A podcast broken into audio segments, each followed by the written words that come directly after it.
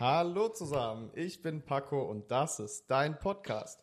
Wenn du auch mitmachen möchtest, dann gehe jetzt sofort auf Instagram auf dein Punkt Podcast und schreib mir eine DM und schon wirst du bald deine Stimme auf Spotify und überall anders, wo es Podcasts gibt, auch hören. Und heute sitze ich wie immer nicht alleine hier. Vor mir sitzt Sarah. Stell dich doch mal vor. Ähm, hi, also ich bin Sarah. Ich bin die kleine Schwester von Paco. Und ja, Wie geht's dir? mir geht's ganz gut. Wie geht's dir? Mir geht's super. Wie ist es so jetzt mal zu sitzen, jetzt wo die Mics an sind, die Aufnahme läuft? Ist ein anderes Gefühl nochmal? Es ist definitiv ein anderes Gefühl. Also es ist auch ganz komisch, weil ich ja eigentlich auch oft auf der Bühne bin, aber irgendwie ist es voll anders. Ja, das ist nochmal so, es, es fühlt sich so wie, wie in einem Rampenlicht zu sein, ein bisschen an. So, als also jetzt, jetzt zählt, so wie wenn du jetzt Prüfung hast, so ein bisschen vergleichst. So ein bisschen wie Prüfungsangst fühlt es sich Ja, an bei mir. ja. Und es ist halt einfach auch ungewohnt. Es ist halt Mhm. einfach nicht das, mit dem ich normalerweise arbeite. Es ist dein erster Podcast, ne? ja. Ja, super. Aber wenn du schon sagst Bühnen, das heißt, woher Bühne? Auf was für Bühnen sitzt du denn? Ähm, also ich mache Theater und ähm, ich habe jetzt in den vergangenen zwei Jahren war ich auf sehr, sehr vielen Bühnen ähm, hier im Umkreis einfach, aber auch tatsächlich in ganz Deutschland, in verschiedenen Städten. Cool. Willst du mal erzählen? Also darfst du erzählen, was für eine Theatergruppe Ja. das ist, wie die heißt? Klar, also ähm, ich war in zwei Theatergruppen. Ich habe angefangen bei der Freien Bühne Stuttgart. Ähm, ja, und jetzt bin ich aktuell in der Theatergruppe Theaterhaus Plus. Das ist das Jugendensemble vom Theaterhaus Stuttgart. Cool. Ja, Das ist mega. Was sind das so Stücke, die du ein bisschen promoten willst vielleicht auch? Ich glaube, eins kenne ich, da war ich ja dabei, das hieß Change. ich glaube, du warst sogar bei beiden dabei. Kann gut sein. Außerdem hast, hast du auch. Aber auf Change war, ist, glaube ich, das letzte, wo ich war. Ja, also das Change war das letzte Stück mit Theaterhaus Plus. Mhm. Und jetzt das aktuelle, das neue, da haben wir in zwei Wochen Premiere. Mm. Heißt die Jugend von, heißt wenn jemand das hört und Interesse hat, kommt gerne am 21.11. Wo kann man das dann anschauen? In Stuttgart? Im in Stuttgart im Theaterhaus? Theaterhaus. Ja, mega. Ähm, bei dem anderen, worum ging es denn da nochmal? Dieses, Bei Change? Ja, Ähm, weil ich, ich habe es gesehen und ich fand es mega interessant. Also auch die Message, die dahinter war, aber vielleicht kannst du es von dir aus nochmal erzählen. ähm, also, die, also bei Change ging es eigentlich darum, um die Umwelt, also auf die Umweltkatastrophen gerade aufmerksam zu machen. Und es ist quasi ein Märchen, was wir uns ausgedacht haben, wo es darum geht, dass die Menschen halt einfach, ähm, ja, keine Ahnung, die leben halt ihr Leben und die nutzen die Natur einfach aus und die zerstören die Natur, indem sie halt so arrogant und ignorant handeln. Und dann ist es so, dass die Natur sich irgendwann rächt und dann ist dann quasi alles zerstört und die Menschen dann mit dieser normalen Infrastruktur, Struktur, die sie normalerweise haben, komplett verloren sind. Also weil die das ja alles dann nicht mehr haben. Und dann ähm, müssen die alles von vorne aufbauen. Und das Märchen geht darum, wo sie es halt, da zeigen sie einfach die Menschen, wie sie langsam alles wieder aufbauen, aber dann zu einem Punkt kommen, wo sie etwas wieder gefunden haben und es aber dann wieder trotzdem kaputt machen. Weil sie, So sie, denken sagen die sind unverbesserlich, man macht das, man Ja, macht immer wieder ja. dieselben Fehler. Genau, also das ist so mitten im Stück gibt es dann irgendwann so einen Punkt, wo sie dann quasi ähm, eine Quelle gefunden haben und dann wird auch dort von der Erzählerin gesagt, aber durch ihre Ignoranz ähm, machen sie es wieder kaputt, weil dann wieder automatisch die Menschen dann wieder nur an sich denken. Jeder will Teil von dieser Quelle was haben, weil ja alles andere nicht, nicht existiert. Und dann ist aber so im Endeffekt, dass sie dann realisieren, okay, wir haben so, unsere Welt ist so schön und wir zerstören sie so sehr. Und das eigentlich, wenn du guckst, so, wir müssen sie echt aufbewahren, das, was wir, wir noch haben, was wir eigentlich kaputt gemacht haben, die Hälfte. Ja. Ja, mega. Das heißt, das war jetzt eine komplett frei erfundene Geschichte. Das hat dann Ja. die, oh, ich kann das Wort nicht aussprechen, Regisseurin. Ich muss auch nicht aussprechen. Sie hat sich das also komplett alleine oder macht ihr das Also, mit dem Team? wir haben ähm, zwei Theaterpädagogen und eine Tanzpädagogin bzw. Choreografin. Und ähm, die haben es zusammen überlegt, mit uns zusammen. Also das Schöne an der Gruppe ist halt einfach, dass wir wirklich alles zusammen kreieren. Cool. Das Also- heißt, wart ihr auch in der Geschichte involviert? Ja. Mega. Also es ist so, dass es quasi, die geben uns immer so einen Rahmen vor, das ist das Thema, womit sich das nächste Stück äh, beschäftigen wird. Und dann kommt halt ganz viel von uns selbst mit ein. Also bei der Geschichte war es gerade so, wir hatten einen Schreibtag, wo wir jeder ähm, so sein Märchen schreiben musste. Und daraus wurden dann die einzelnen Sachen rausgepickt und dann cool. dieses Märchen quasi kreiert. Aber das Das Märchen ist mega. komplett selbst erfunden, aber wir haben auf einem Festival, weil da auch die Frage kam, ist, spielt es in der Zukunft? Ist es tatsächlich nicht. Ich, also, Mhm. ich finde, dieses Märchen kannst du eigentlich auch in die Gegenwart setzen, weil, in, Mhm. also klar, vielleicht Deutschland nicht, aber in vielen anderen Ländern ist es halt einfach gerade die Gegenwart. Es ist Mhm. gerade einfach so, dass alles zerstört ist und die Leute auf der Straße sind und es darum auch noch Krieg gibt, weil sie sich ja Sachen irgendwie, irgendwelche Ressourcen Ja. haben wollen. Ah, Das ist echt heftig, aber mega spannend, wie dann so, so ein Prozess so wirklich funktioniert, dass man die Schauspieler wirklich auch mit reinbezieht und sagt so, hey, Ja. wir machen das als Team, es geht nicht nur um mich als Regisseurin, sondern um uns alle und gebt mal euren Input mit rein und dann finde ich es umso schöner. Es gibt ja noch andere Stücke, ich kann mich an das erste Stück erinnern, das basierte ja so mehr oder weniger grob an der Geschichte von, oh, wie hieß denn der? Andorra. Andorra Max von Max Frisch, Frisch. heißt er, glaube ich. ja. Und das Buch fand ich an sich eigentlich auch mega cool. Das haben wir, glaube ich, auch in der Schule damals gelesen. Und Ja. viele von euch da draußen wahrscheinlich auch. Ich auch. Stimmt, hat es ja auch im Abi damals, äh, den Ja. äh, Deutschabschluss. Ja.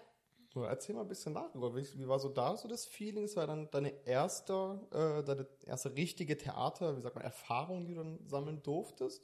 Also es war, ja, es war die erste in so einer Gruppe, also in so einem, Pro, in so einer Prof, also in so einem professionellen Mhm. Rahmen.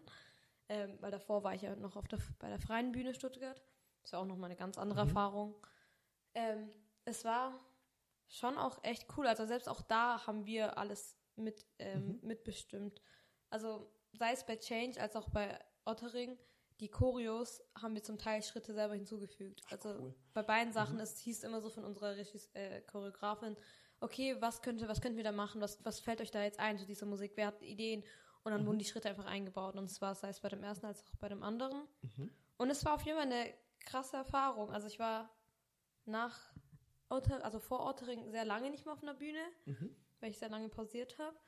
Und es war echt erstaunlich, da so komplett diesen Prozess, also ein ganz anderer Prozess als Change, Mhm. so komplett anders. Wir haben sehr, sehr viele Diskussionsrunden gehabt, wo wir uns halt mit den Themen auseinandergesetzt haben, wie Rassismus, Diskriminierung, Sexismus, ähm, die wir auch immer aufgenommen haben, damit wir so wichtiges Gespräch-Input irgendwie mit einbauen können Mhm. im Stück. Und ja, das war auf jeden Fall echt eine coole Erfahrung. Also, Krass, also ich kann es, glaube ich, auch jedem empfehlen. Man kann das Stück jetzt nicht mehr anschauen, das wird nicht nee, mehr leider nicht. vorgeführt. Wurde es gefilmt zufällig irgendwo? Kann man das noch irgendwie Also es nachsehen? wurde gefilmt, aber also wir haben alle eine Aufnahme bekommen, Mhm. aber ich glaube nicht, dass es öffentlich ist, die Ach, Aufnahme. schade. Aber das, hat- das finde ich auch ein bisschen so, das macht Theater für mich aus.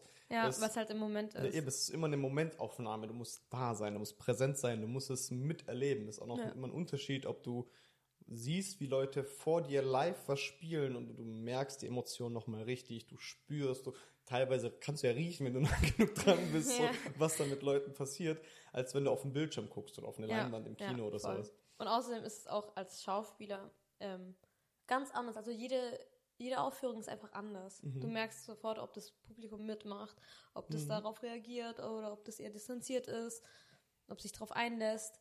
Und es ist halt auch so ein, auch als Schauspieler an sich, du spielst jedes Stück auch einfach anders. Du Mhm. spielst nie, also jede Aufführung spielst du einfach anders. Du spielst, nie das genau gleich. Ja, das ist halt, Das das, ist das, ist live. Das ist Ja, so ja. faszinierend. Und auch die Pannen sind halt einfach Mhm. drin, da musst du damit umgehen. Also das ist nicht so wie beim Film, wo du sagst, okay, cut, wir Mhm. machen es jetzt neu, sondern da ist so, okay, die eine hat jetzt gerade ihren Text vergessen, wir müssen jetzt einspringen, so, Mhm. weil wir das nicht anders können. Krass, ich finde das so faszinierend. Das macht es alles auch mal ein bisschen schwieriger tatsächlich. Aber Ja, deswegen probt man ja auch sehr lange und sehr oft, wie ich schon so mitbekommen habe. ja, ja. Ja, schon spannend. Und wie war es auf der freien Bühne Stuttgart, wo du, wo du quasi deine, deinen Ursprung hast als Theatrister?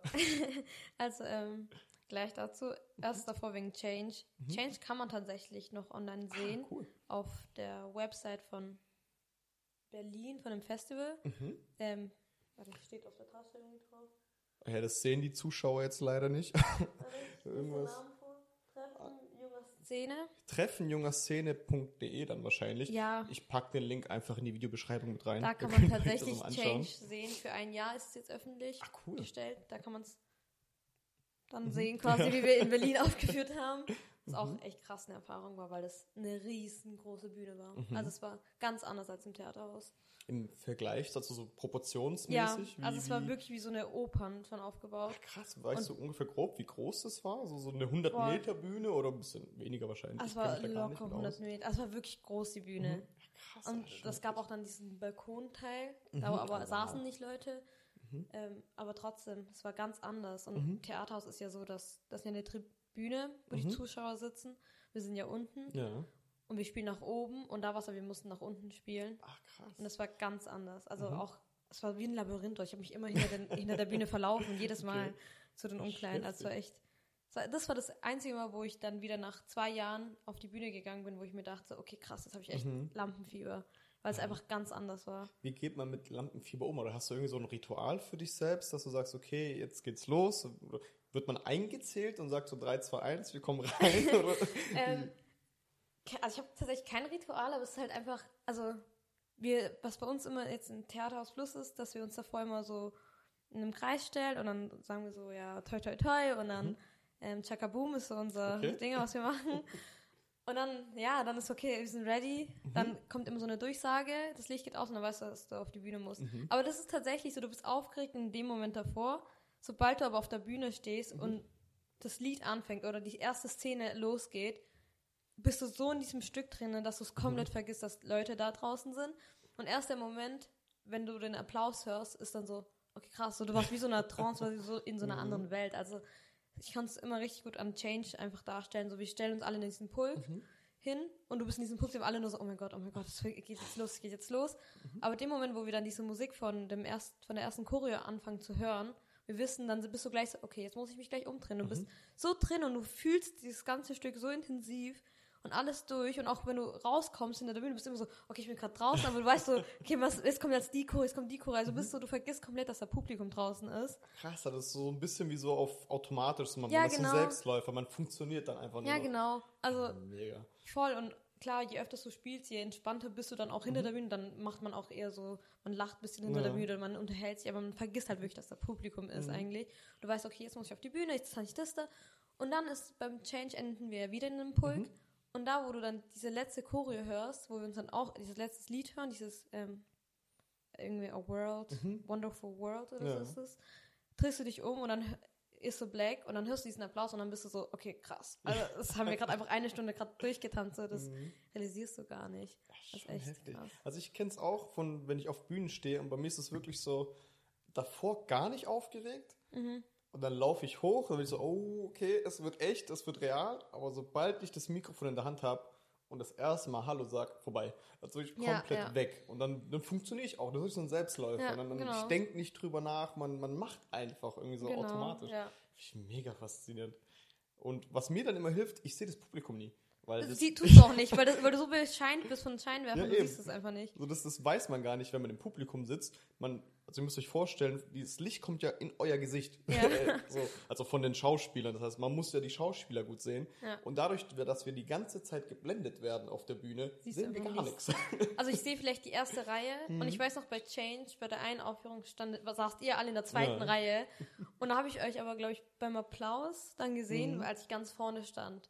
Ah, das Ah, ist das echt war- das faszinierend. ich denke, das hilft auch vieles, dass man das einfach ein bisschen besser ausblenden kann. Voll faszinierend. Nee, also es ist schon krass. Und ja, wie gesagt, jedes Stück ist einfach anders, weil es auch immer wieder gibt Fälle, wo Leute ausfallen. Mhm. Da musst du auch was übernehmen und ich musste in Berlin einen Solo-Part übernehmen. Mhm. Und ich war so nervös, weil ich eine Woche Zeit hatte, diesen Solo zu lernen. Und ich war so, oh Gott. Und es war auch voll krass, weil Chiara Klavier gespielt hat und ich dann das Solo getanzt habe. Und es war Mhm. Wow. ganz anders auch, das Solo wahrzunehmen. Mega cool. Ja, das heißt, tut ihr auch schon im Vorhinein mehrere Rollen lernen? Gar dass Ihr, nicht. ach, gar nicht. Ihr Gar müsst dann nicht. spontan Es kommt, einfach es Backup kommt machen. spontan und dann heißt es, hey, die und die fällt aus, wir brauchen einen Ersatz. Sarah, kannst du dir vorstellen, die Choreo zu tanzen? Schau sie dir an. Und dann schaust du sie dir an, du bist okay, ich habe ungefähr gemerkt, was für Schritte Ja. das ist. Okay, wir machen einen Durchlauf, du lernst die Choreo und dann that's it. So. Ja, ich denke, was auch immer gut ist, die Zuschauer, die wissen ja nicht, was kommt. Ja, ja, Du kannst ja theoretisch machen, was du willst und die, Ja. wissen, so, die wissen ja nicht, dass es gerade falsch war oder dass Ja. es eigentlich jemand anderes spielen sollte. ja. Ich finde, das ist auch so, das beruhigt einen immer so. Ja, so, weil du weißt, letztendlich die, also selbst wenn du was falsch machst, fällt dir nicht wirklich Mhm. auf. Außer jetzt den Regisseuren, aber die sehen es ja durchgängig, so ist was Aber ich glaube, die sind eher froh, dass man es dann auch irgendwie über die Bühne gekriegt Voll, hat, anstatt dass voll. man jetzt irgendwie abbrechen muss oder sonst was. Voll, also das ist auch immer echtes Teamwork, also es ist echt anstrengend. Mhm. Man muss ganze Positionen umändern, äh, neue Sachen lernen. Dann musst du, auf, du tanzt teilweise dann in einer Woche, einmal tanzt auf der Position und dann tanzt in der anderen Position. Mhm. Du musst dir so viel merken, ist so anstrengend. Ich habe gefühlt jetzt, wenn ein Change vier Positionen locker getanzt, also es war so Okay. viel auch. Und einmal war es auch voll spontan, fünf Minuten vor Einlass, Mhm. hieß dann so, okay, eine fällt aus. Und dann waren wir alle so, äh, okay. Und dann war ich noch bei mir, wusste ich gar nicht den Cue, wann ich anfangen musste zu tanzen, weil ich ihren Part übernehmen musste. Mhm. Ja. Und dann saß ich da und ich war so, okay, das ist jetzt echt auch spontan. Ich laufe einfach irgendwann los und fange an zu tanzen. Ach, krass, hat man da eigentlich auch Raum auf der Bühne, um zu improvisieren? Also man selber auch? Oder gibt es die Regie auch ein bisschen vor, was man improvisieren sollte? Ähm, jein. Also es gibt immer wieder Teile im Stück, wo du improvisieren kannst, bewusst, wo sie bewusst Raum gelassen haben zum um Improvisieren quasi.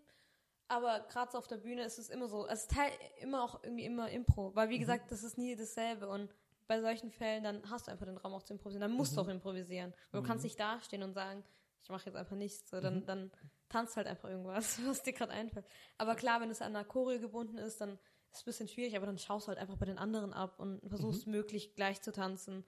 Und selbst da, bei uns wurde immer gesagt, gerade bei der ersten Choreo von dem Stück, wenn ihr da ausbricht, ist nicht schlimm, überspielt es einfach mit euren Emotionen, weil dann wirkt es so, als wäre es absichtlich gewesen. Ja. Und tu einfach so, als wäre es absichtlich, dass du rausgekommen bist. Ah, mega. Ja. Cool. Und jetzt das neue Stück, also an dem arbeitet ihr gerade, das ist noch nicht öffentlich, das wird noch in wahrscheinlich nächstes Jahr oder so dann irgendwann stattfinden, die Premiere. Nee, warte, Die diesen. Premiere ist ja in, in Ist zwei ja Wochen. ist ja in zwei Wochen. ja. Das heißt, und worum geht's da? Darfst du da schon ein bisschen was drüber erzählen? Ja, also das Stück heißt Die Jugend von und ähm, darum geht's eigentlich um die Klischees, die die Leute über die Jugendliche von heute haben. Also es hieß ja seit Jahren immer, die Jugend von heute ist bla bla bla und es betrifft ja irgendwie immer jede Generation aufs Neue. Also man hat es auch vor von den Generationen vor zehn Jahren dasselbe gesagt. Und darum geht es halt in diesem Stück, dass wir ähm, richtig klischeehaft in so einem Reality-Show quasi diese Jugendstereotype zeigen und uns dann quasi dann auseinandersetzen, okay, ist es, sind wir wirklich so, so wie ihr uns sehen wollt? Oder sind wir es doch nicht? So, also ja, es geht im Endeffekt um unsere okay. Jugendlichen. Also es endet damit, dass wir in so einer Studie dann landen, wo die äh, uns untersuchen wollten als Jugendliche. Und dann sind wir dann alle so, ja okay, aber ihr, ihr zwingt uns ja irgendwie auch in diese Klischees zu kommen und wir sind es aber nicht. Also wir sind nicht nur diese Klischees. okay. Also wir sind so eine kunterbunte Kult, ähm, Generation, wo es von jedem Typen einfach was gibt. Also es gibt nicht die Typen und die Klischees und alles, sondern es ist halt einfach Mega faszinierend. Also, wie gesagt, am ein, nee, 21. 21.11. war's. Das 21.11. Ich hoffe, die Folge kommt davor raus. Und das wird dann in äh, Stuttgart war es ja. im ja, Theaterhaus. 21. und 22. Wird es dann noch mehrere Termine geben oder nur die beiden? Das wissen wir nie. Also es, es kommt immer darauf an, wie das Stück ähm, ankommt. Und dann entscheidet das Haus, ob wir nochmal die Chance haben aufzuführen, ob wir auf Festivals gehen. Entscheidet dann einfach spontan. Wie lange dauert so eine Vorbereitungsphase? Also Was ganz unterschiedlich. Also für Ottering haben wir damals vier Monate geprobt. Und in diesen vier Monaten haben wir so viel gemacht, irgendwie, also jetzt im. Vergleich, wir haben so viel auf kurzer Zeit gemacht, was eigentlich gar nicht einem so bewusst war. Und für das, da haben wir, ich glaube, fast ein Jahr oder Wow. ein halbes Jahr oder acht Monate geprobt. Und gefühlt reicht uns die Zeit aber nicht, Ja. so, wo wir so viel Zeit hatten. Also wir sind jetzt auch voll im Hochdruck, weil wir voll viel noch erledigen müssen irgendwie. Aber es war halt schwierig, weil wir parallel halt Ottering und Change noch weiterhin gespielt haben, auf Festivals und sowas. Dann konnte man sich nicht nur auf das Stück konzentrieren.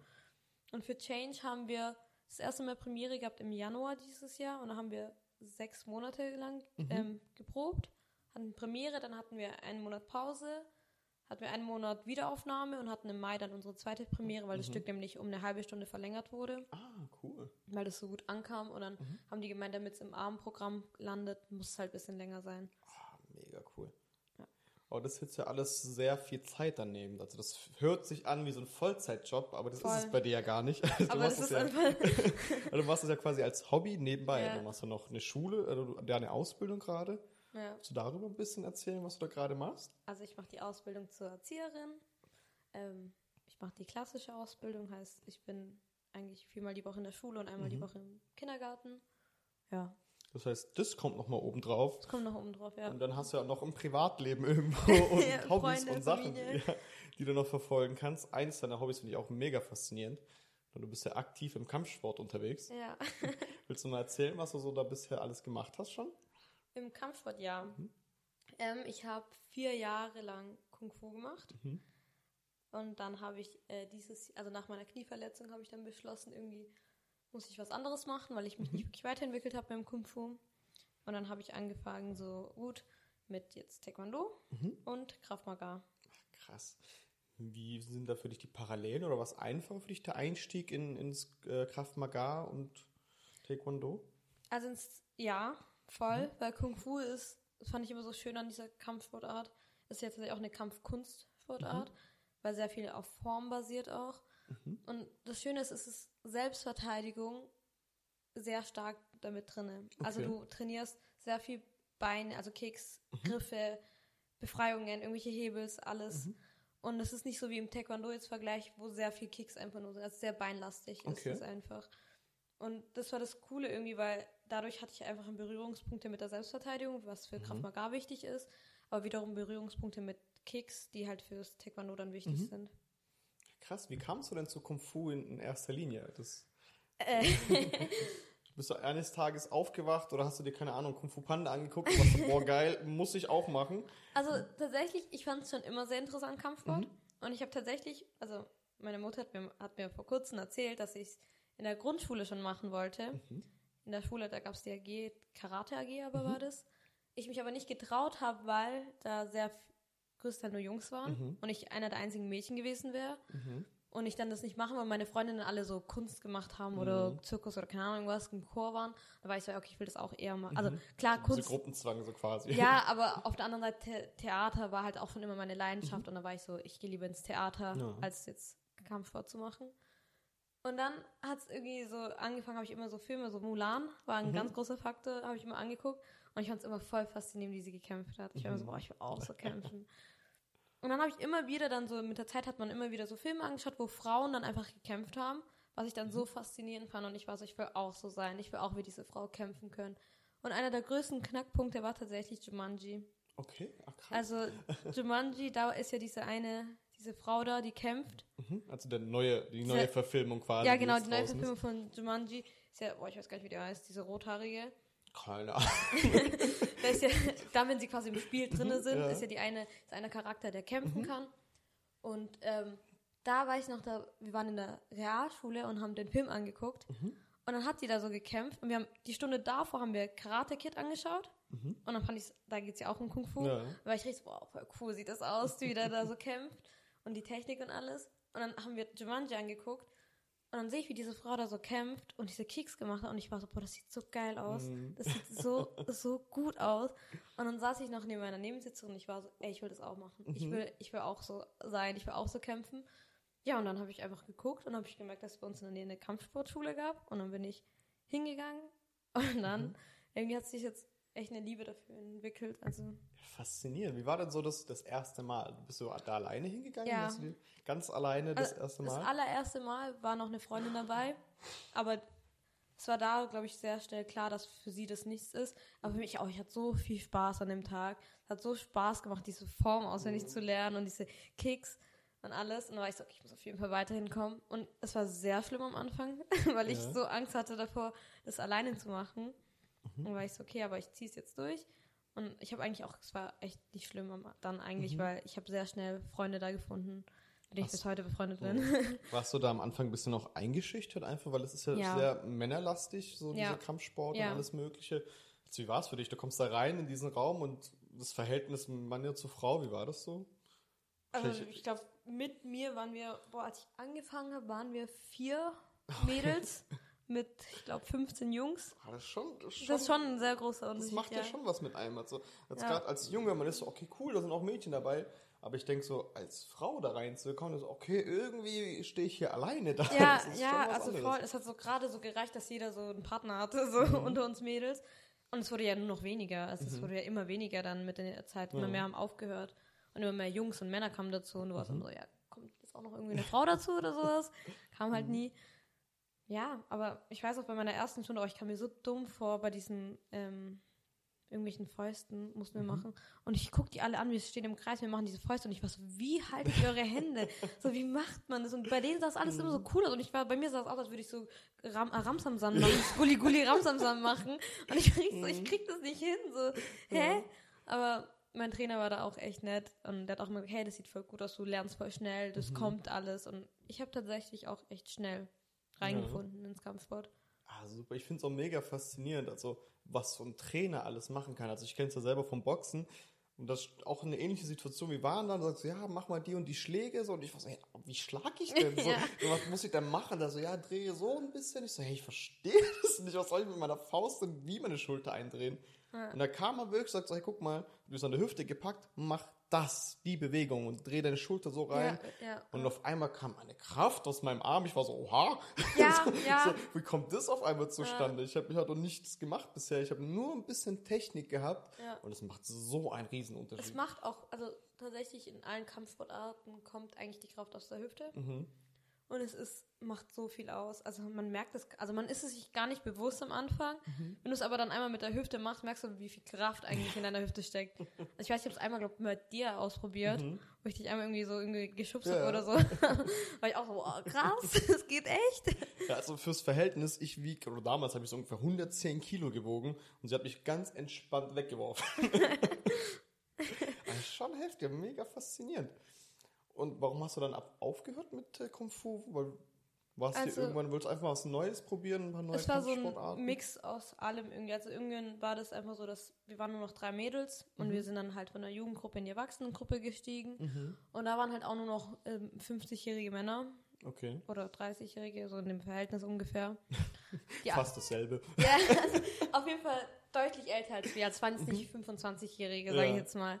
Ähm, alle selben Alter von unserem Trainer auch. Und dann hatten die halt auch so eine Gemeinschaft, was natürlich klar ist. Wir sind alle, die kennen sich halt alle auch schon seit Jahren. Und irgendwann war das halt auch immer schwierig, irgendwie da sich so Anschluss zu finden, fand ich. Und ja, keine Ahnung, es war halt auch einfach ungewohnt so. Man wollte, also ich persönlich wollte dann auch irgendwie nie wirklich alleine ins Training gehen, wenn ich wusste, dass ich das einzige Mädchen bin, weil du halt, du hattest halt nur die Auswahl, trainiere ich jetzt mit einem 50-jährigen Mann oder Ja, und dann ist so verständlich. ein Kampfsport, also jeder, der Kampfsport macht, weiß, Kampfsport ist sehr viel Körperkontakt einfach. Und es ist halt einfach so, also du musst die Leute packen, du musst die, du sitzt auf Leute drauf, Ja. Leute sitzen auf dir drauf, liegen halb auf dir drauf, also das ist normal im Kampfsport. Und damit du dich wirklich traust, was zu machen, brauchst du schon einen Partner, wo du sagst, okay, ich traue mich auch da wirklich mal hinzuschlagen und nicht so, dass du selbst Angst hast, dass du die Person jetzt sofort verletzt. Ja. Ja, und Wie ist es jetzt in deiner neuen Gruppe, wo du ganz bist? anders, ganz anders. Also ganz, ganz anders. Das Verhältnis von Frau und Mann ist so gleich eigentlich und es ist auch von, also es gibt sehr viele in meinem Alter einfach jetzt. Also es ist, die Erwachsenengruppe startet bei 15, glaube ich. Okay, krass. Und es, du hast halt wirklich alles. Also es ist von 15-Jährige, die gerade neu anfangen, du hast teilweise 60-Jährige, die anfangen gerade. Also es ist komplett unterschiedlich und es gibt sehr viel auch in unserem Alter, also in meinem Alter jetzt. Ja, mega cool. Und was hast du so fürs, fürs Leben für dich so mitnehmen können? Weil so ich sage, Kampfkunst ist ja nicht nur eine Sportart, ist ja so ein bisschen ein Lifestyle, den man, den man hat. Oder so diese Ruhe, die man ja braucht beim Kämpfen. Weil du kannst ja nicht einfach hektisch kämpfen. Du musst ja eine gewisse Ruhe einbehalten. Du musst ja präzise Dinge machen. Hat das dir irgendwie im, Leben auch weitergeholfen? So was? Nur die Eigenschaften davon? Mm, Also ich glaube auf jeden Fall, was Selbstbewusstsein hat das Kampfsport sehr krass ähm, verstärkt. Also du läufst halt einfach durch die Stadt einfach viel sicherer, weil du weißt, du kannst dich irgendwie verteidigen im Endeffekt, wenn es drauf ankommt. Und auch deine, deine innere Haltung einfach gegenüber Sachen ist halt einfach viel selbstbewusster. Also es trainiert halt ganz stark dein Selbstbewusstsein Kampfsport. Ähm, das ist auch, warum es schon teilweise bei Kleinen einfach schon gemacht wird. Ähm, und dieses, diese innere Stärke, also dieses durch, Sachen durchzuziehen. Also weil wenn du, ein Beispiel aus dem Kung Fu, wenn wir den Reiterstand machen mussten, wenn du wie so ein Squat quasi Okay. da so irgendwie sitzt und es eine Minute durchziehen musst, deine Oberschenkel tun so schrecklich weh. Aber dieser innere Kampf, dass du sagst, okay, ich zieh's durch, dass, es, dass du es irgendwie ignorierst, was gerade weh tut, Ja. ist halt schon eine krasse innere Stärke, die du dann halt einfach auch lernst, wie du in Stresssituationen damit umgehen kannst. Also wenn du im Alltag jetzt einfach eine stressige Situation hast, Klassen, Klausurenphase, ganz klass klassisch, für viele auch wahrscheinlich auch bekannt, dann einfach dieses durchzuhalten, dieses, okay, ich schaffe es, ich weiß, dass das, da ist das Ziel und da will ich ankommen und dann ziehst du es halt einfach durch, auch wenn es hart ist. Aber auch wirklich das mit diesem Durchhalten. Ich weiß nicht, ob du das schon mal erlebt hast, aber ich nenne es in die Zone kommen. So, Mhm. wenn du so eigentlich an deinem Limit bist, so körperlich Limits Ja, und deine ja. Muskeln zittern schon und dann bist du so, nee, ich zieh noch weiter durch. Dann, Ja. So, ich habe es jetzt bei Liegestützen zum Beispiel gehabt. Und ich habe gemacht und gemacht. Ich war so, boah, ich kann nicht mehr, ich kann nicht mehr. Und ich war so, doch, eine geht noch und dann noch eine und noch eine. Auf einmal wie so ein, so und alles in deinem Kopf wird so still und bist komplett konzentriert Ja. und, und du spürst keinen Schmerz, du spürst gar nicht. Auf einmal kannst du nochmal 20 Liegestütze weitermachen. Das ist mega krass. Hattest du so ein Erlebnis auch schon mal? ja, ja. Wie war das so, das erste Mal das zu erleben? Also für mich war es, wow, das war so Also- weltbewegend. Und nachdem wollte ich es immer wieder haben. Also das erste Mal war es total irgendwie faszinierend, weil ich weiß, es war gerade bei diesem Reiterstand quasi. Mhm. Wir, wir standen da und dann sagt er so, okay, es geht los. Und dann war ich so nach 10 Sekunden, war ich schon so, ich kann nicht mehr, Alter, meine Beine tun so weh, es tut so weh. Und dann war der so, ja, denkt an eure Atmung, atmet ein, atmet in eure Muskeln. Und dann habe ich mich so darauf konzentriert, in meine Muskeln einzuatmen, damit Mhm. das nicht weh tut. Und dann ging's voll und dann hat sich's gar nicht so schlimm angehört. Und als es dann fertig war, war ich ries, ah, ist echt eine Minute schon zu Ende. also krass. Das Ja. äh, ging voll schnell irgendwie. Klar war es dann der Moment, wo du aufgestanden bist, dachtest du kurz, deine Beine sind tot. weil du warst so, oh mein Gott. Aber ähm, sonst war es so, Aber da merkt man, wie viel wirklich mental Ja. alles, also wie, wie wichtig der Teil ist. ja. Dass es nicht nur darum geht, dass du krasse Muskeln hast oder, oder eine gewisse Kraft an den Tag legst, sondern du musst mental stark sein. Das ist Ja. wirklich das A und O. Das ist so faszinierend. Voll. Also, und es ist auch eine Sache, die du, also jetzt in meinen Hobbys quasi, die ich habe, eigentlich überall mit reinmachen kannst. Mhm. Ja. Also ihr könnt es gerne mal da draußen probieren. Stellt euch einfach mal in die Squat-Position, also geht ein bisschen in die Hocke Ja. oder geht mit dem Rücken an die Wand und rutscht runter, bis eure Beine im rechten Winkel sind. Und dann haltet mal so lange ihr könnt. Ja. das ist echt mega Und anstrengend. konzentriert euch auf eure Atmung. Mhm. das- Also dann in, in den. Schmerz reinatmen. Ja. so, was mir immer hilft, ist so, ich zähle einfach meine Art. Also ich zähle immer so eins, Okay. zwei, eins, zwei, so ein- und ausatmen. Und dann kommst du wirklich in diese Trance rein. Also du vergisst dann voll, dass du dann Mhm. da so sitzt. Macht ihr auch so eine gewisse Meditation mit? Also ist es Teil des Trainings oder machst du das vielleicht für dich alleine auch? Also ähm, hier im Taekwondo jetzt nicht mehr, Mhm. weil da ist sehr ähm, stark einfach auf Kampfsport ähm, Mhm. wirklich ausgerichtet. Im Kung Fu weiß ich, glaube wir haben einmal, als es sehr heiß war, Mhm. haben wir einmal meditiert. Okay. Aber ansonsten, also ich habe durch unsere ältere Schwester ein bisschen halt sonst so Kontakt zur Meditation Mhm. einfach. Und im Theater machen wir Yoga als Aufwärmung, Mhm. von daher. Da Unsere ältere immer. Schwester habt ihr auch schon gehört in der offiziell ersten Folge von, das hieß Jessys Podcast, da ging es um Ja. Healing. Die Die ist- Audioqualität ist ein bisschen kacke, aber der Inhalt ist mega. Schaut es euch ruhig nochmal an. Ja. Aber krass, also ich kenne es auch von einer Freundin von mir, die hat auch so erzählt, die hat MMA gemacht Mhm. und die haben vor jeder Trainingseinheit und nach jeder Trainingseinheit meditiert. Das Oh, heißt, voll dass cool, du schon ja. äh, beim Reinkommen in eine gewisse Grundentspannung reinkommst und hinterher haben die gesagt, es ist sogar noch wichtiger, weil dadurch dein Körper merkt sich nicht dieses, okay, ich habe trainiert und mir geht's jetzt kacke, sondern Mhm. ich habe trainiert und danach habe ich mir Zeit genommen, sie ist runtergekommen und das merkt sich der Körper viel eher. Das heißt, er connectet dieses harte Training mit einem Gefühl von Entspannung und, und wie sagt man so, Ruhe einfach. Ja, ja. Anstatt diesen harten Schmerz, den du einfach spürst an Ja. Muskelkater. Oh Gott. Also ich, Treppenlaufen. gehe ich gehe auch immer nach dem Training in die Sauna. Ich nehme mir da richtig Zeit dafür, weil ich, ich muss das einfach machen. Ich kann das nicht. Wenn ich hart trainiere, eine Stunde boxen oder sowas, danach direkt nach Hause, mir geht's zwei Tage lang kacke. Aber wenn ich wirklich trainiere, danach in die Sauna und richtig schön, ich gönne mir richtig Mhm, Sauna, Whirlpool und nochmal das Ganze zweimal, zwei, drei Runden. Und dann nach Hause viel besser. Ich könnte am Ja, nächsten Tag direkt ja, weiter voll. trainieren. Nee, also bei uns jetzt im Taekwondo, was oft der Fall ist, einfach, äh, wir, wir stretchen uns am Ende einfach Mhm. nochmal. Damit einfach für die Muskeln ist einfach nicht so, also gerade die Beine, weil die ja sehr beansprucht Mhm. werden im Taekwondo. Ja, und ansonsten, ich glaube, nee, ich, soweit ich mich erinnere, nicht wirklich Mhm. was Großartiges machen, aber ja. Ja, könnt ihr einfach mal draußen mal probieren. Also wenn ihr mal trainieren geht, nehmt euch danach, nach dem Training, wirklich mal ein bisschen Zeit, kommt in euch. Also Ja. meditieren ist nichts anderes, als mal kurz gefühlt im, Im Kopf kurz- im Kopf kurz die Schnauze halten Ja. für ein paar Minuten und einfach mal sich auf sich konzentrieren und mal fühlen, atmen. Das finde ich mega cool. Nee, voll. Ja. Aber du hast ja nicht nur das an Talente, du machst ja nebenbei sogar noch mehr. Weil du spielst auch ein Instrument. Ja, genau, ich spiele Gitarre. So zu einem Überfluss, als würden die anderen 15 Sachen nicht reichen. ja. Wie, wie bist du dazu gekommen? Boah, oh Gott. War das ist so lange her? Wann habe ich angefangen? Ich glaube, vor sechs Jahren habe ich angefangen. Aber ich mache alles mittlerweile seit so lange. Das ist so krass. Ich vergesse, also Gitarre seit sechs Jahren, Kung Fu seit vier Jahren, also Kampfsport seit vier Jahren und Theater seit zwei Jahren, offiziell in der Gruppe. So schnell Schon geht's. Viel. ähm, wie kam ich zum Gitarre? Äh, ich weiß nur noch, dass zu unserem, Z- also ich wollte, ich habe ja früher Geige gespielt Mhm. in der Grundschule Ja. Und dann wollte ich eigentlich immer Geige weitermachen Mhm. und ich weiß, dass an unserem zwölften Geburtstag hat unsere Mutter uns zur Musikschule gebracht, zu so einem Mhm. Schnuppertag. Ja. Und dann durften wir verschiedene Instrumente ausprobieren. Und mich hat es irgendwie direkt zur Gitarre hingezogen. Ich weiß nicht warum. Ich fand es einfach ein cooles Mhm. Instrument. Auch zum Teil, weil ich immer Jessie gesehen habe, die Gitarre gespielt hat. Ja, und dann habe ich es ausprobiert und dann war ich so, oh, das macht voll Spaß.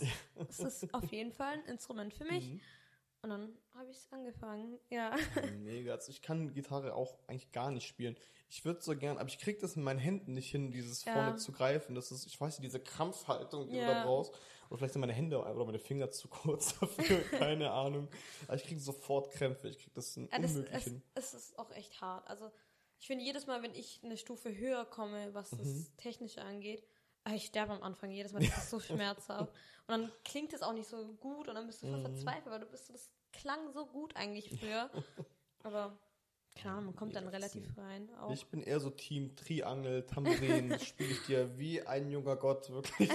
Beste Triangelspieler, den ihr kennt. Ja. Aber wie schaffst du es, das alles unter einen Hut zu kriegen? Ich meine, du bist jetzt 18 geworden letztens. Oh, letztens auch schon 10 Monate her. Ja, schon fast ein Jahr her. Monate her. Ähm.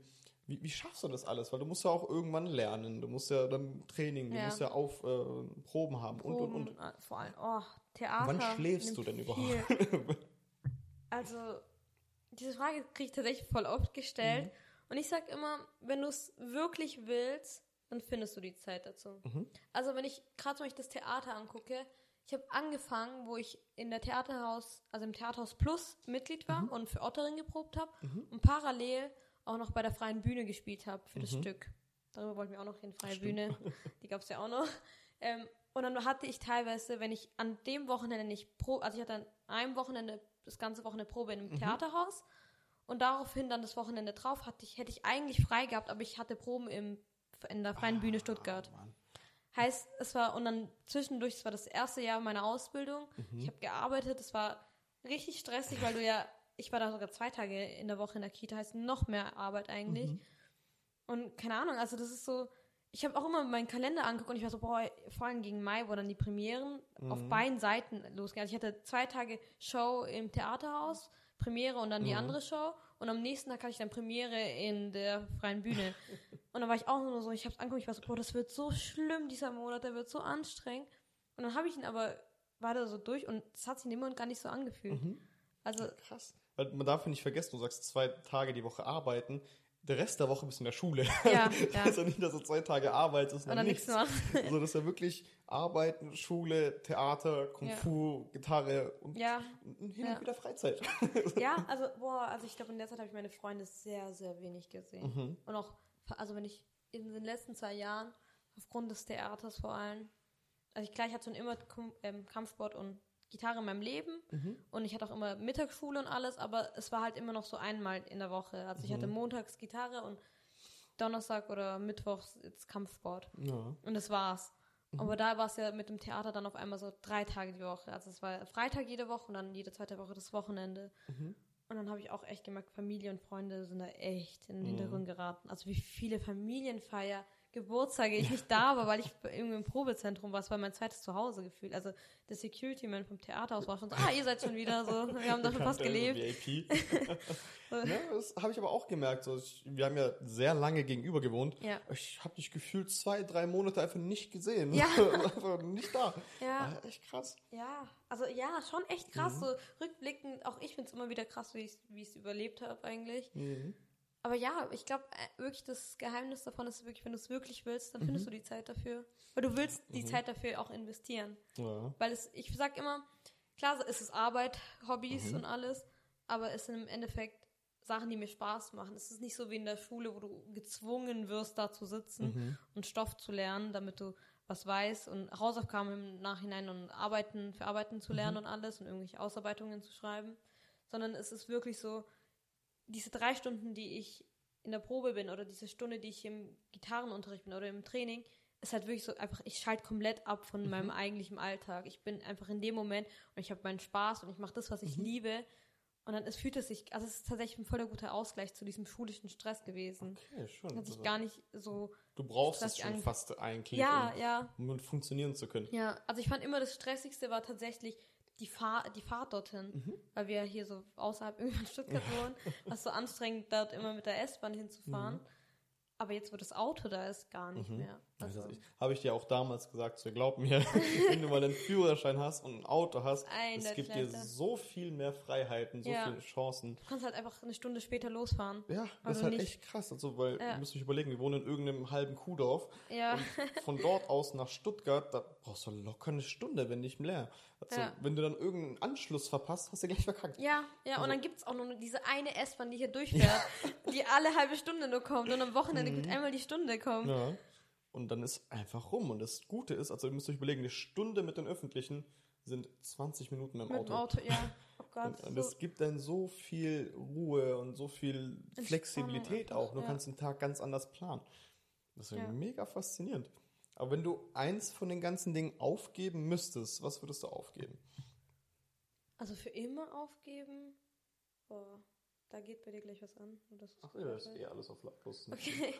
ähm, ich glaube, also was ich tatsächlich jetzt demnächst aufhöre, ist Gitarreunterricht. Okay. Diesen Monat ist es letzter Monat. Mhm. Der Vertrag ist gekündigt.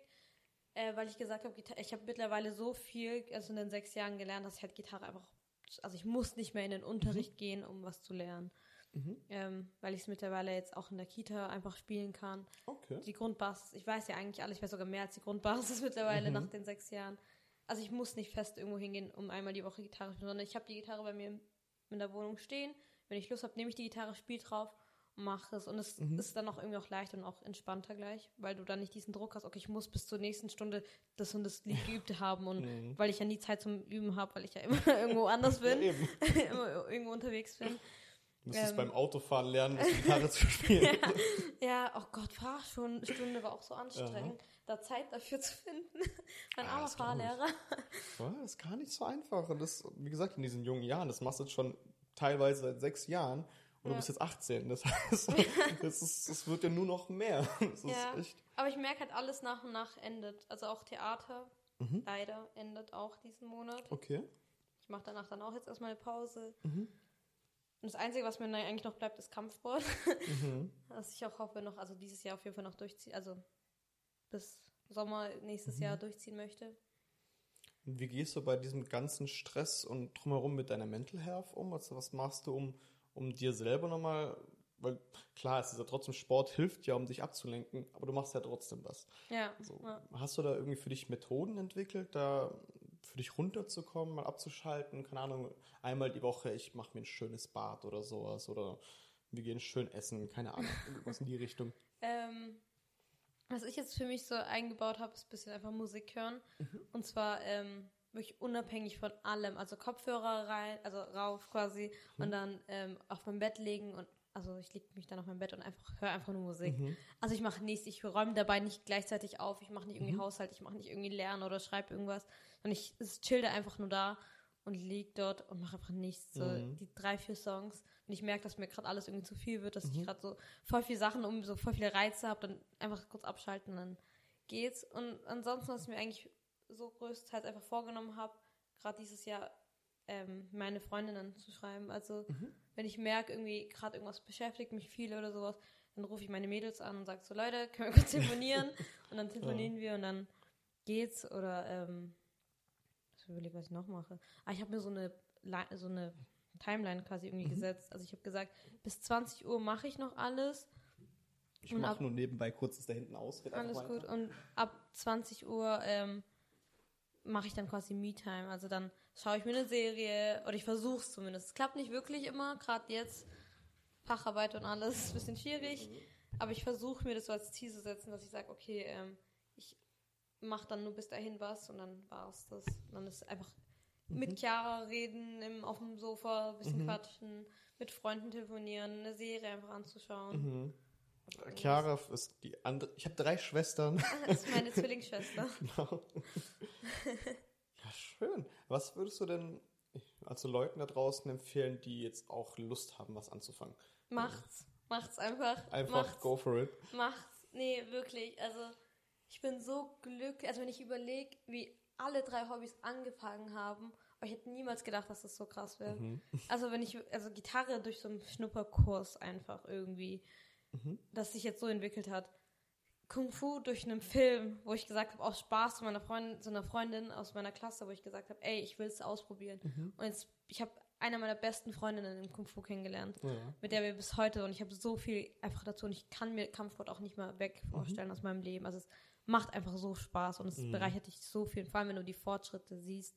Man glaubt immer, man macht keine Forts- Fortschritte, aber du machst sie. Mhm. Also, wenn du anfängst, gerade beim Taekwondo, ich habe angefangen und sofort haben irgendwie die Trainer direkt zu mir gesagt, okay, du hast schon Erfahrung. Weil man, also du hast schon irgendwas davor gemacht, oder? Ja. Und ich war so, ja, ich habe Kung Fu und ich sehe, man merkt es an deinen Kicks. Also man merkt, du hast die Technik einfach drauf. Und für dich selbst bist du immer so, boah, ich kann das Gefühl gar nicht, ich bin so voll schlecht und so. Aber eigentlich gar nicht. Also man sieht es eigentlich wirklich voll. Und beim Theater, das hat mit einem banalen Telefonat angefangen, Mhm. Der eigentlich gar nicht darum ging, tatsächlich. Okay. Und dann bin ich in diese Welt reingerutscht. Von einer Gruppe habe ich dort dann zwei Leute kennengelernt und bin in die andere Gruppe reingerutscht. Und was ist jetzt, also ich bin in verschiedene Städte in Deutschland durch die Gegend gereist, habe auf verschiedenen Bühnen gespielt. Das ist richtig getourt. Du warst Ja. richtig so on Richtig Tour on Tour. der Theater. Theaters Plus on Tour auf jeden Fall. Schon heftig. Und das alles, wie gesagt, in den jungen Jahren. Ja. Das ist Also sehr hab- beeindruckend. ja, da kannst also du sehr stolz so drauf sein, was du geleistet hast.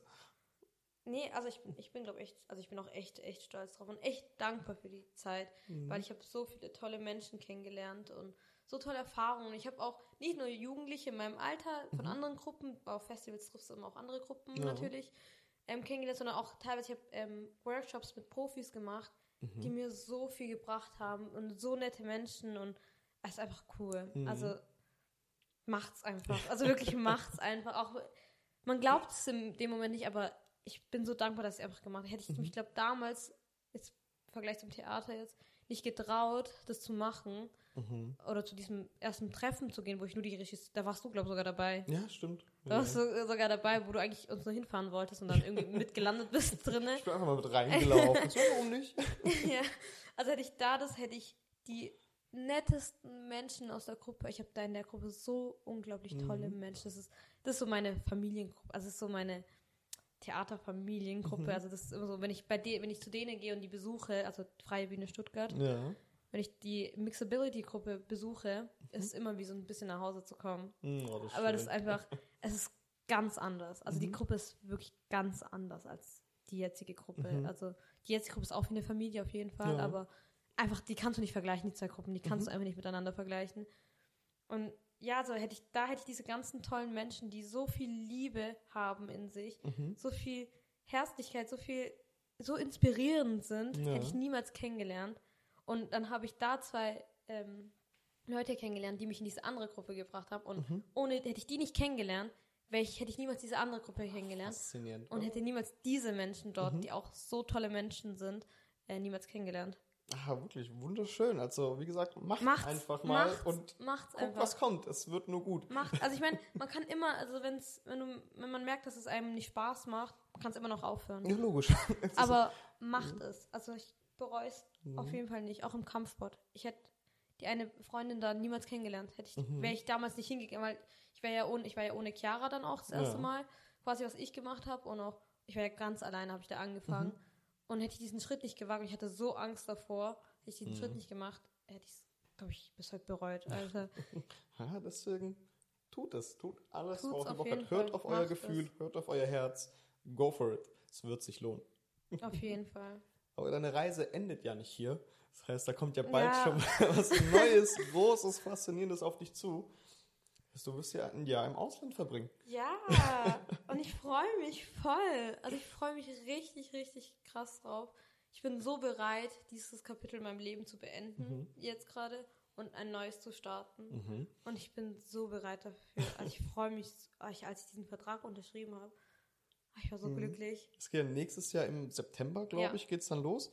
Ja. Willst du mal ein bisschen erzählen, wie es dazu kam und wo du hingehst? Ja, also ähm, ich gehe nach Malaga. Das Wo- ist, liegt in Spanien, in Ich Südspanien. das genau? Irgendwie, das ist voll krass, immer wenn ich es jemandem erzähle, sind die Leute immer erst so, ist es in Afrika? Und ich bin so, nein, es ist immer noch in Europa. Ja, Ich verwechsel es so immer mit ähm, Madagaskar. Madagaskar. Das ist okay, tschüss, die ist jetzt irgendwo. nee, also ich bin noch innerhalb von Europa. Mhm. Also hätte ich die Chance gehabt, außerhalb von Europa zu gehen, wäre ich auf jeden Fall raus aus, Euro, aus Europa, aber das Erasmus-Programm, mein Ball ist runtergefallen, Nicht schlimm. ähm, ist auf jeden Fall ähm, halt innerhalb Europa. Und es war auch mal wieder auch voll lustig, also voll aus dem Zufall entstanden. Ähm, mein Ziel war es eigentlich nach Barcelona zu gehen, weil ich diesen Sommer in Barcelona war und mich komplett in diese Stadt verliebt habe, weil die einfach so toll ist. Finde ich immer noch ganz toll. und dann war, habe ich mir eigentlich nie Gedanken über Malaga gemacht, also eigentlich gar nicht. Und dann hat unsere Direktorin uns einen Link geschickt von der Schule dort und hat gemeint, die suchen gerade Praktikanten dort. Die Schule kooperiert auch schon seit Jahren mit unserer Schule. Und dann war ich so, ja, okay, habe es eigentlich ignoriert die ersten Tage einfach komplett, weil ich war so, ich war fokussiert, ich wollte nach Barcelona gehen. Ich habe mir fünf Kitas in Barcelona ausgesucht. Ich war so, ich bewerbe mich bei allen fünf. Und dann habe ich, wollte ich gerade so anfangen, Bewerbungen zu schreiben.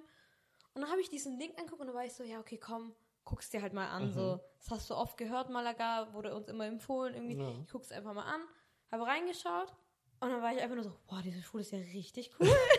diese Schule ist, die ist ja richtig mega gut, Alter. Ja. Die hat so viele Pros einfach, die du halt in Barcelona einfach nicht hast. Und ich war so, oh, diese Schule ist einfach echt nice. Dann habe ich auch recherchiert, wie Malaga aussieht. Und ich war so, Malaga sieht eigentlich auch voll cool aus. Also das ist echt cool. Ja. So, die Stadt ist schon auch echt nice. Und dann war ich so, okay. Habe ich dann meiner Rektorin geschrieben, habe einfach erstmal so Informationen gefragt. Ja, ist die Stelle denn noch frei? Also gibt's denn noch, ähm, suchen die denn nämlich noch jemanden? Ja. Ich hätte nämlich Interesse dran. Und meine Rektorin war dann so, ja, klar, sofort. Also hat direkt geantwortet. Und es war an einem Sonntag, glaube ich. Und ich habe echt nicht erwartet, dass sie antwortet. Und die war dann so, ja, ähm, wenn Sie wollen, dann schreibe ich gleich eine Mail morgen hin und dann können wir das klären. Ich war so, ja, okay. Und dann hat sie am nächsten Morgen geschrieben und hat gesagt, ja, also das ist auf jeden Fall, ich habe geschrieben, ich habe alles, äh, ähm, die hat mir geantwortet und all die Plätze sind auf jeden Fall noch frei, die suchen. Ähm, äh, die wartet nur noch auf eure Bewerbungsunterlagen. Aber und ich war mega. so, wie auf meine Bewerbungsunterlagen, so, hä, wow, chill mal. Mhm. Ich habe gerade, ich war eigentlich nur eine Information, es ging so schnell. Mhm. Und dann dachte ich so, okay, ich muss mich jetzt bewerben, dachte ich mir. Ja. Und dann habe ich die Bewerbung hingeschickt, nach nicht mal einer Stunde kam mir eine Antwort zurück und die haben gesagt, ja gut, wir machen jetzt ein Zoom-Calling, Wow. wann haben Sie Zeit dafür, damit wir die Einzelheiten besprechen können. Und dann war ich so, okay, es ist jetzt ein Bewerbungsgespräch, was ich jetzt haben werde. Ich gehe dann in diesen Zoom-Calling rein und die Frau war einfach schon so, okay, also, wann war, also sie fangen dann im September an und das, sie wohnen dann in einer WG und ich war richtig so, wow, okay, also es ist, ist schon irgendwie sicher, dass ich diese Stelle kriege. Ja. Und dann hat sie aber auch mich am Ende noch gefragt, also ist es für Sie sicher, wollen Sie die Stelle haben? Oder wollen Sie es noch überlegen? Und ich war so, also eigentlich bin ich mir sehr sicher, dass ich die Stelle will, weil alles spricht eigentlich wirklich dafür. Hat sie gesagt, gut, ich, sobald alles fertig ist, schicke ich Ihnen den Vertrag, Sie unterschreiben ihn und dann haben Sie die Stelle. Und ich war so, krass. Das wäre Und jetzt bin gehe ich einfach nach Malaga. so. Ja. Aber fürs Verständnis, du machst ein Erasmus-Jahr Ja, im- genau. im Zuge deiner Ausbildung, die du gerade machst. Genau, also bei der klassischen ist es so, dass man das BK hat, dann hat man zwei Jahre Schule Mhm. und dann das Anerkennungsjahr. Das können sich, wenn Leute sich nicht irgendwas darunter vorstellen können, so wie das Referendariat bei Lehrern, Mhm. ist das Anerkennungsjahr äh, bei, oder das Berufspraktikum heißt es, glaube ich, eigentlich auch, ähm, bei Erziehern. Mhm. Und dieses Jahr bietet halt das unsere Schule, das, dass man es im Ausland machen darf, aber in einer deutschen sprachigen Kita. Mhm. Und da habe ich mich dann quasi einfach beworben und habe jetzt alles gefunden. Krass, und so schnell ins geht's. Ausland. Ja, also das war auch, macht's einfach, Leute. Macht's wirklich. Ähm, Einfach mal bewerben und gucken, was passiert. ja, also ich glaube auch nicht, dass ich, also ich glaube echt nicht, dass ich es bereuen werde. Mhm. Ich freue mich richtig, richtig, richtig auf diese Zeit. Also ich Das bin voll ich. bereit dafür. Ja, da wird ja echt, das ist ja nochmal so komplett anderes Leben, weil du bist ja da mal unabhängig von zu Hause. Du bist ja mal weit, weit weg. Das heißt, du kannst nicht mal kurz schnell nach Hause rennen, wenn irgendwas ist oder Mhm. sonst was. Du kannst nicht schnell, keine Ahnung, Papa um Hilfe bitten, hol mich mal kurz ab, ich bin hier, Ja, die Bahn fahren nicht ja, oder sonst ja. was. Hast du da auch irgendwie Erwartungen an dich selbst, an, an deiner Entwicklung, die du vielleicht machen wirst? Und oder hast du vielleicht eher so auch ein paar Ängste, die da mit reinkommen mit diesem ganzen, ist ja dann ein Umzug auch, du musst ja das irgendwie alles organisieren, dahin kommen und und und, dich nochmal einfinden, Freunde finden und und Mhm. und. Also klar sind Ängste schon noch dabei, weil es ist halt auch wirklich ein neues Leben. Also ich habe eigentlich niemanden, also gut, ich habe Chiara einen, ja, äh, eigentlich sonst niemanden. Und das sind ja auch, ich ziehe auch in eine, in eine WG Mhm. und da sind ja auch andere Leute. Und dann ist immer die erste Sorge, die man hat, ist so, okay, sind die meine WG-Mitglieder gut? Mhm. Weil, also ich muss ja ein Jahr mit denen dann leben. Und das ist, wenn die dann, klar, ich habe mein eigenes Zimmer, mein eigenes Badezimmer, aber ich meine, ich Wohnzimmer und Küche teilen wir uns alle Mhm. und die meiste Zeit ist man halt einfach miteinander. Ja. Dann ist die nächste Angst, okay, habe ich Kollegen? Mhm. Wie sind meine Kollegen? Weil ich muss dort ein Jahr bleiben. Ich kann nicht wie hier sagen, wo ich sage, okay, ich wechsle die Stelle einfach. Und ich, die sind, ich bin dann auch nicht mehr in der Nähe von zu Hause, sondern ich bin Mhm. einfach ähm, in einem anderen Land. Ja. Und klar, irgendwie, also mir ist letztens, oder gestern war das, war ich einkaufen und da ist mir bewusst geworden, boah, wie viele Sachen ich mir eigentlich dann besorgen muss, die ich selbstverständlich in meinem Haus habe, die ich, wo ich runter in die Wohnung von unseren Eltern gehe Mhm. und einfach den Kühlschrank kurz hole und das, was ich brauche, kurz Ja. nehme oder so das Banal Olivenöl. Mhm. So, ich war so, ich muss mir jetzt alles selbst kaufen. so Waschmittel, ich muss mir alles selbst, ich, ich so, Ja. Gott, also Klopapier muss ich mir selbst kaufen. Ich kann nicht einfach kurz Klopapier Mhm. holen von unten. Also, das war echt, wo ich mir so, okay, krass. Also, ich habe da schon, schon Ja. auch Respekt davor. Ja, aber ich Und- denke, Respekt ist ja. auch ein gutes Wort. Man sollte keine Angst davor haben. Man sollte sich bewusst machen, was auf einem zukommt. Und sich einfach ein bisschen vorinformieren, recherchieren und, und, und. Und dann wird es schon werden. Ich denke Ja. dann auch mit den Locals ein bisschen quatschen, so, Ja. und Leute, die vielleicht schon länger dort gewohnt haben. So, wo, wo ist denn hier der nächste Supermarkt? Und, und, und. Ja. Also, wie funktioniert das dann mit den Arbeitskollegen und alles Mögliche? Ja. Aber ich denke auch gerade in der WG zu wohnen, das wird ja nochmal was komplett anderes. Weil ihr seid ja jetzt dran gewohnt, okay, wart immer zu zweit in einer Wohnung, aber nur für euch. ja, Das heißt, ihr habt die Tür zugemacht und das war's. Euch hat keiner gestört, wenn ihr nicht wolltet. ja. Jetzt so in die, in die WG zu wohnen, finde ich auch spannend. Also bin ich auch gespannt, wie es wird. Ich, ich finde auch voll aufgeregt. Also, ich glaube, das ist so das Größte, was mir Sorgen macht, weil Mhm. du halt, wie gesagt, du wohnst mit vier, also mit uns sind es sechs, also vier weitere fremde Menschen sind dort, Mhm. von denen ich einfach keine Ahnung habe. Ich weiß ja nicht mehr, wie die heißt, ich weiß nicht mehr, wie die aussehen. Ich habe keine Okay. Ahnung bis jetzt. Also, ihr kriegt doch vorab gar keine Infos von denen, oder? Mm, also ich weiß tatsächlich nicht, also, also die Leiterin meinte, sobald alle Verträge durch sind, Mhm. Dass wir dann mehr Infos bekommen, aber ich weiß nicht, ob ich mehr Info über die anderen WGs-Mitglieder bekomme. Mhm, Okay. Kann also gut sein, dass ich da antanze und dann bin so, oh hi, ihr seid meine WG-Mitglieder, cool, euch kennenzulernen. So. Krass. Aber ich denke, was, was das Positive daran ist, ihr kommt ja alle aus derselben Situation. Das heißt, die anderen vier Leute werden ja genauso Mhm. Ja, einfach ja. reingeschmissen und das heißt, Ja. die sind dann auch so, okay, hi, ich kenne Ja. dich noch nicht, was machen wir, wie läuft's und und und. Aber immerhin seid ihr schon mal zu zweit. Ich denke, Ja. das ist auch mal ein großer Vorteil, anstatt Ja, das komplett alleine machen Fall, zu müssen. Auf jeden Fall. Und es ist auch voll Zufall. Also es war auch nicht mal geplant, dass wir zu zweit bin, Mhm. äh, dass wir zu zweit bin, dass wir zu zweit sind. Und ich glaube, das ist einer der Gründe, warum ich nicht Angst vor diesem Auslandsjahr habe, Mhm. weil ich einfach weiß, im schlimmsten Fall der Fälle habe ich halt einfach noch eine Person da, Mhm. die auf die ich zählen kann. Also wenn es wirklich schlimm, schlimm, schlimm gehen soll, dass ich mich gar nicht mit den WG-Mitgliedern verstehe, weil die sind ja auch älter als wir, Mhm. Okay. weil die nämlich ähm, Grundschullehramt und Oberstufen Ah, okay. unterrichten. Mhm. Die kommen nämlich von dem Studiengang. Und wir sind die zwei einzigen, die, ähm, weil die, die haben zwei Plätze für ähm, Erzieher, zwei für äh, Grundschullehrer und zwei für Obenstuflehrer. O Obenstuf Ja, ihr wisst, was ich meine. Oberstufenlehrer. Ja, Oberstufenlehrer, genau. Das heißt, wir sind so irgendwo zwischen Anfang, Mitte 20 Genau. bis Ende 20, gehe Ja. ich mal von aus. Ich glaube, oder? Wenn man Grundschule, Ich- ich ja, so irgendwas. Mhm. Ja, ich denke auch, also keine Ahnung. Wird sich ja dann ergeben. ähm, und ich denke mir so, wenn es richtig schlimm gehen soll, dass ich mich mit denen gar nicht verstehe, habe ich ja immer noch jemanden, Ja. mit, dem ich, mit dem ich dann an den Strand laufen kann oder Mhm. einkaufen gehen oder die Stadt erkundigen. Und im schlimmsten Fall mache ich halt dort. Also Mhm. ich habe auf jeden Fall vor, dort dann auch irgendwelche Hobbys zu machen, Mhm. damit ich einfach Anschluss habe, irgendwie andere Menschen kennenzulernen. Weil sonst bist du Mhm. in dieser Schule irgendwie so gefangen und dann hast du immer nur dieselben Menschen um dich herum. Und ich will ja auch irgendwie, ich will auch Einheimische dort Mhm. kennenlernen und einfach Kontakte knüpfen. Ja, mega. Und mit Blick auf die Uhr, die Stunde ist gleich rum. Krass. Ja, das sage ich. es, ist, es geht viel schneller, als man denkt. Wir müssen uns noch einen Folgentitel ausdenken. Ist irgendein Vorschlag? Ähm, boah, keine Ahnung. Macht einfach? Oder, keine Ahnung, äh, was können wir noch machen? Oder traut euch einfach. So, ja, Traut euch? Finde ich cool. traut euch, weil eigentlich alle meine Hobbys damit angefangen haben, dass ich mich einfach getraut habe, das zu machen. Traut Ich euch. habe mich getraut, das Telefonat zu führen, Mhm. getraut, in diese Sporthalle reinzulaufen, Mhm. getraut, in diesen Raum zu laufen, Gitarre anzufangen. Also Das ist die Message, die wir euch mitgeben am Ende der euch. Folge. Traut, Traut euch, euch. einfach. Ja, geil. Es hat mega Spaß gemacht. Es freut mich sehr. Und wenn nicht vorher, wird spätestens die nächste Folge mit dir aus Malaga kommen. Dann, dann komme ich vorbei mit meinem Kofferchen. Nee, voll. Oder vielleicht gibt es auch eine andere Folge, wo ich, Gerne. je nachdem, was Chiara jetzt erzählt.